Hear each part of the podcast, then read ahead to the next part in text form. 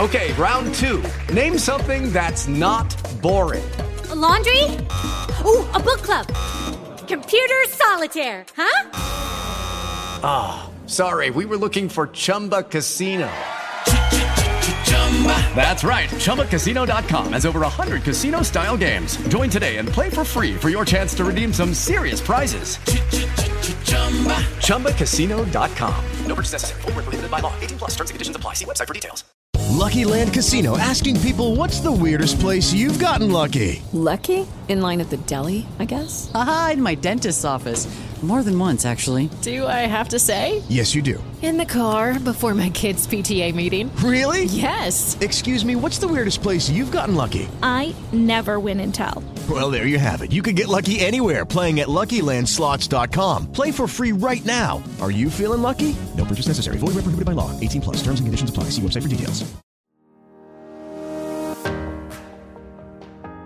Hola, ¿cómo están? Bienvenidos a un nuevo capítulo de nuestro podcast Evoluciona tu aprendizaje. El capítulo de hoy, bueno, pensándolo bien, creo que lo podríamos hacer mañana. Mentiras. La idea del capítulo de hoy es que podamos hablar de cómo podemos dejar de procrastinar, precisamente porque a muchos nos cuesta muchísimo dejar de hacer cosas que estamos posponiendo. Así que si te interesa saber cómo puedes dejar de perder el tiempo y tal vez utilizarlo en cosas más útiles y que también tengas más tiempo de descanso, no te pierdas este capítulo. Como siempre, ve por tu bebida favorita y acompáñanos. Bueno, cuando hablamos de qué es la procrastinación, básicamente es posponer las actividades que tendrías que estar haciendo en cierto momento y que después vas a tener que hacer sí o sí, pero en menor tiempo, con más estrés y si no, pues vas a tener consecuencias no tan chéveres. Así que hemos dedicado este capítulo a que podamos tener ciertas estrategias que nos permitan saber cómo podemos dejar de hacer ello. Porque como dice algún autor, la procrastinación es la tumba en donde está enterrado cualquier sueño o cualquier grande propósito. Entonces, para esto tenemos ciertas recomendaciones de cómo podría ser más efectivo que utilicemos nuestro tiempo o las cosas que hacemos en el día a día para que dejemos de postergar las cosas. Lo primero es recordar que siempre podemos dar el primer pequeño paso. Muchas veces nos estamos enfocando en hacer cosas grandes y por ende queremos dar un paso gigante para atravesarnos al otro lado, que no necesariamente es lo más efectivo. En el momento en que tú decides empezar algo, ya hiciste algo. Así que siempre que no tengas muchas ganas, por ejemplo, quiero dejar de postergar el empezar a hacer ejercicio. Ok, si tú te vas con que debo cumplir una semana completa en el gimnasio dos horas, pues seguramente después de una semana ya estás muerta, el cuerpo no te da y como siempre vas a dejar tu inscripción anual más o menos en febrero. Pero sería mucho más efectivo si empezamos con, ok, voy a empezar a ir media hora y al menos dos días a la semana. Entonces, ese primer pasito va a ser que poco a poco, poco a poco le ganemos más el gustico y posteriormente se establezca más fácil el hábito. Entonces, esa es la primera recomendación. La segunda, que es muy vinculada a esta, es, como hemos hablado en otros capítulos, los hábitos.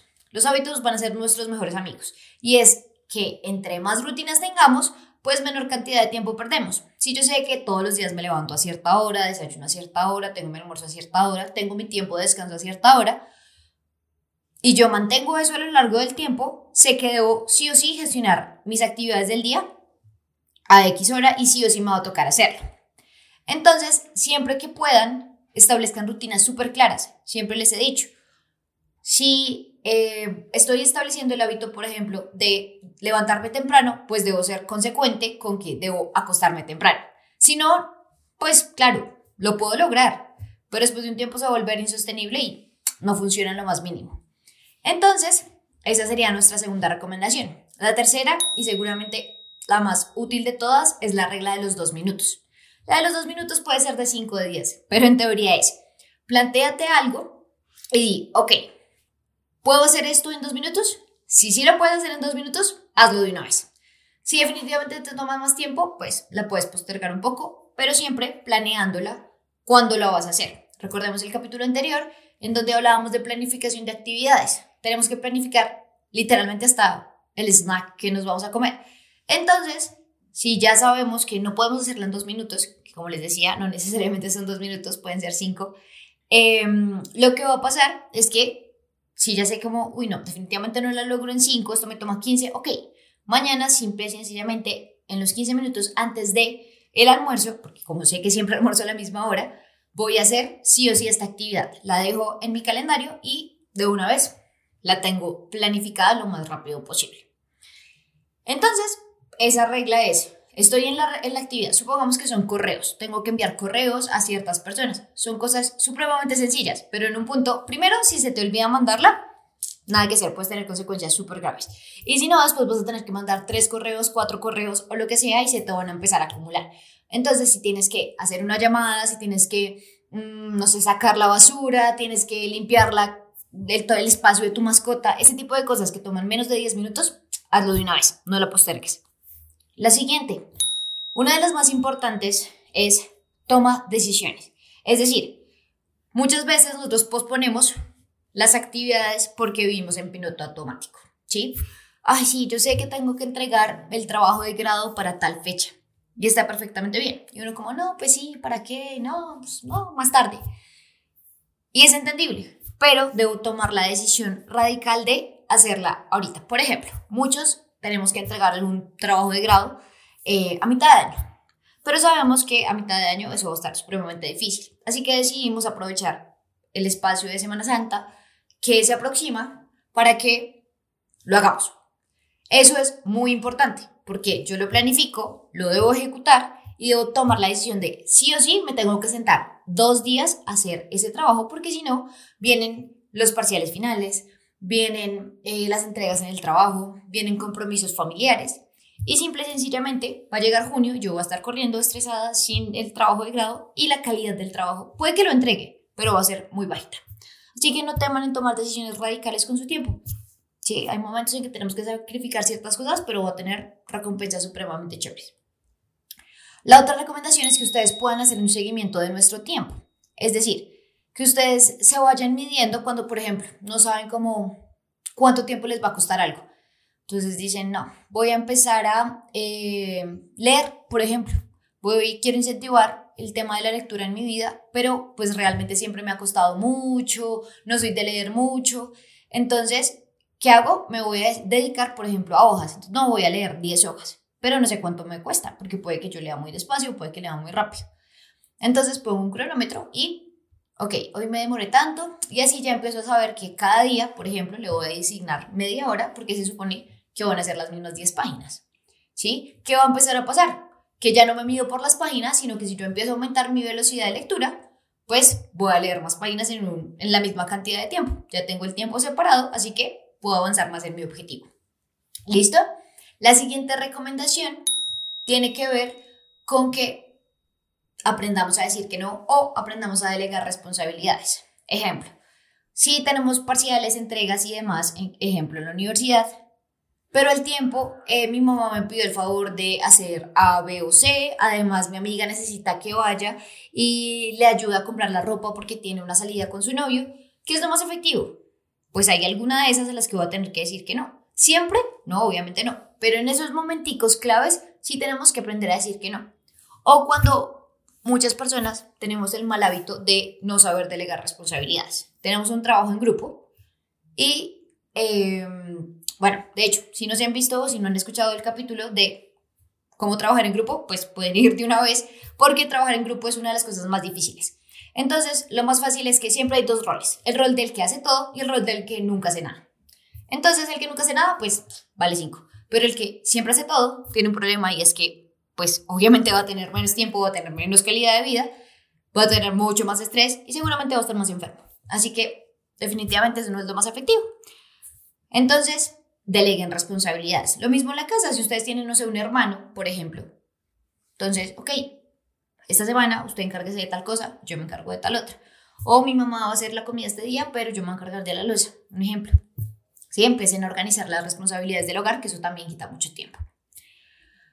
Otra recomendación, y es que nunca nos dicen que podemos rendirnos. Sí, sí podemos rendir. Si nos damos cuenta de que definitivamente no logramos hacer cierta cosa, no pasa nada, abandonen. Ejemplo, no, es que no logro em, salir a montar bicicleta todos los fines de semana, dos horas hasta eh, afuera de la ciudad. Ejemplo, no lo logro porque o no me dan las piernas, o porque en serio el tiempo no me da, o porque si lo hago después no lo puedo incentivar. no importa, digan, definitivamente esto no es para mí, cambio mi objetivo. Claro, la intención sigue siendo la misma, por ejemplo, tener una vida sana, ¿sí? Entonces, ok, si no es la bici, ¿qué más puedo hacer? Entonces, pueden simplemente cambiar el objetivo mediando la intención grande que hay detrás del objetivo, pero no tengan miedo de abandonar, ¿sí? No es que definitivamente no puedo, ejemplo, no es que el trabajo de verdad no me da, tengo un tema, un burnout tremendo, pues primero están ustedes, ¿sí? Claro, después de intentar hacer las cosas bien, después de procurar mantenerte, después de cuidar tus responsabilidades y demás, no está mal considerar la opción de abandonar. Otra cosa es que siempre nos han dicho que gestionemos nuestro tiempo, pero nos dicen que gestionemos nuestra energía. ¿Qué significa eso? Tenemos que saber cuándo somos más efectivos. Hay personas que somos mucho más matutinas o trabajamos mejor en el día, como hay otras personas que trabajan perfectamente en la noche.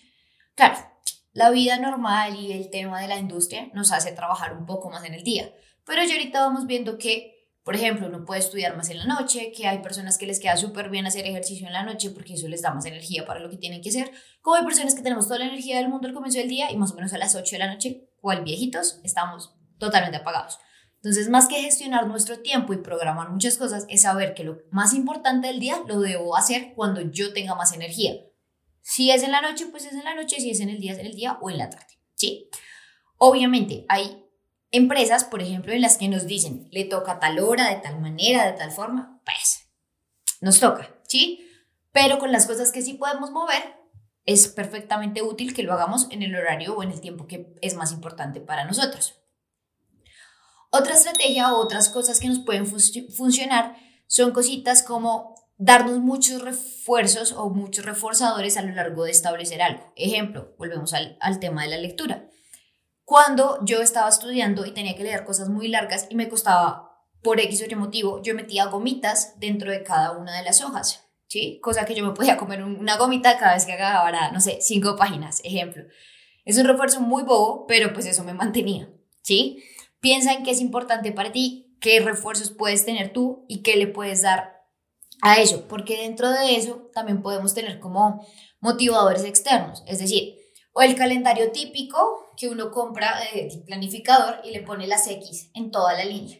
Y hacer un juego. Y es como, ok, supongamos que lo voy a trabajar con mi compañera. Entonces, ¿cuántas veces, digamos, la primera en romper la línea de X le tiene que pagar, no sé, un desayuno a la otra persona? Entonces lo puedes volver muy motivante y así se mantiene, estás como siempre con la otra persona. No es que sea una competencia, porque verlo como una competencia es supremamente malo, sino como este juego que nos motiva más a realmente cumplir las metas. Lo que siempre hablamos es que tenemos que dividir el trabajo grande en tareas corticas y concisas. Es decir, si yo tengo que entregar la tesis, no me, no me voy a sentar un día y decir, hoy voy a acabar la tesis. Primero, porque no va a pasar. Sino, ok, le voy a dedicar dos horas solo a trabajar los objetivos de la tesis. Mañana le voy a dedicar dos horas, pero mañana voy a hacer eh, el marco teórico. ¿Sí? Eso es muy importante, porque si nosotros queremos, el que dice, como dicen las abuelitas, el que mucho abarca, poco hace. Entonces, no se trata de intentar hacer 10.000 cosas, sino de ser muy conscientes de qué es lo que realmente vamos a hacer, porque eso nos va a hacer dejar de postergarlo. Si yo digo, ay, hoy tengo que hacer la tesis, ay, pero es que como no sé qué hacer, ay, no, más bien no, lo hago mañana. Y pues, no funciona. Em, siempre es importante que o bueno, más que importante, es útil decírselo a alguien. Creo que en algún otro capítulo hablaba de cuando buscamos a esa persona que sepa de nuestra intención de completar una tarea o de incentivar un hábito, es importante que esa persona se vuelva nuestro motivador. No va a ser nuestra competencia, no va a ser ese jefe regañón de ¿por qué no lo hiciste? Sino al contrario, va a ser esa persona que cuando esté al lado nuestro y nosotros fallemos, lo cual es, está bien, es normal, nos anime a volver a empezar, ¿sí? No que sea como, ay, ¿por qué? No sé qué, ay, qué mamera, porque obviamente eso no funciona. Lo otro es que pueden utilizar una lista de tareas cortas. Como vimos en el capítulo de planificación, siempre es útil tener un checklist, pero no un checklist de cosas bobas, sino de, ok, dentro de, por ejemplo, la tesis tengo que hacer esto, esto y esto y esto. Ok, entonces, de la misma manera, lo que sea más grande yo lo acomodo por tiempo. Entonces, supongamos, el marco teórico toma mucho más tiempo que los objetivos. Entonces yo al marco teórico le voy a dar más tiempo y cuando acabe mi marco teórico va mi chulito. Primero me motiva y segundo pues también voy viendo cuál es el progreso del objetivo que tengo. De esa manera podemos utilizar herramientas que sean chéveres. Yo sí soy muy de lápiz y papel, pero hay personas que vemos que hay un montón de aplicaciones que funcionan, hay páginas de internet, el simple hecho de que yo lo haga en un Excel bonito y eso me funcione, perfecto. O las personas, sobre todo las niñas que somos mucho más decorativas y entonces nos gusta hacer eh, cositas con marcadores y demás, pues esos post-its y demás también nos funcionan muchísimo y son mucho más visuales para andar viendo qué es lo que es importante y cómo voy cumpliendo, porque es importante revisar regularmente cuáles están siendo mis objetivos y cómo lo estoy haciendo. ¿sí? Como siempre, dejar de postergar es evitar distracciones. Si son personas que postergan mucho las cosas, chao celulares, chao comunicaciones con novios o amigos o lo que sea en un tiempo en el que sí o sí deben terminar actividades. De hecho, muchas veces tiene que chao música. Hay personas que se distraen fácilmente con la música. Entonces, empiecen a conocer cuáles son esas cosas que los distraen y chao mientras tienen que hacer las cosas importantes. Esas son las recomendaciones para que puedan dejar de procrastinar lo que es importante y lo que tienen que hacer.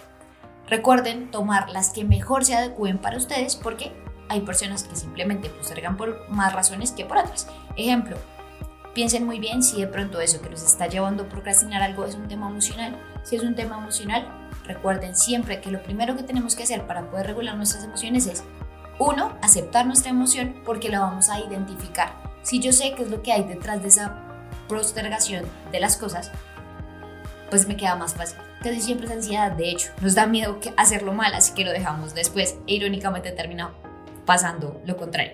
Entonces, siempre que se den cuenta que lo que nos está llevando a procrastinar algo es una emoción, simple y sencillamente revísenlo si lo pueden trabajar ustedes mismos en su regulación emocional, de pronto con un amigo, de pronto con una persona, pues está perfectamente bien. Pero si se dan cuenta que necesitan ayuda, como siempre les digo, no duden en buscar ayuda. De que alguien les pueda ayudar a gestionar mejor sus emociones y de esa manera van a poder ser más efectivos. Como siempre, los invitamos a que puedan tomar nuestras clases de hábitos de estudio, donde también pueden ver más estrategias para dejar de postergar las cosas o para aprender a eh, planificar mejor sus actividades de tal manera que procrastinen menos. Y los invitamos que mientras se inscriben a IPLER y conocen más de todos nuestros cursos, puedan visitar nuestra página web www.ipler.edu.co slash biblioteca virtual. Ahí van a tener un montón de cosas para que nos puedan conocer y si no, pues también dejen de postergar el próximo capítulo que van a poder escuchar de nosotros.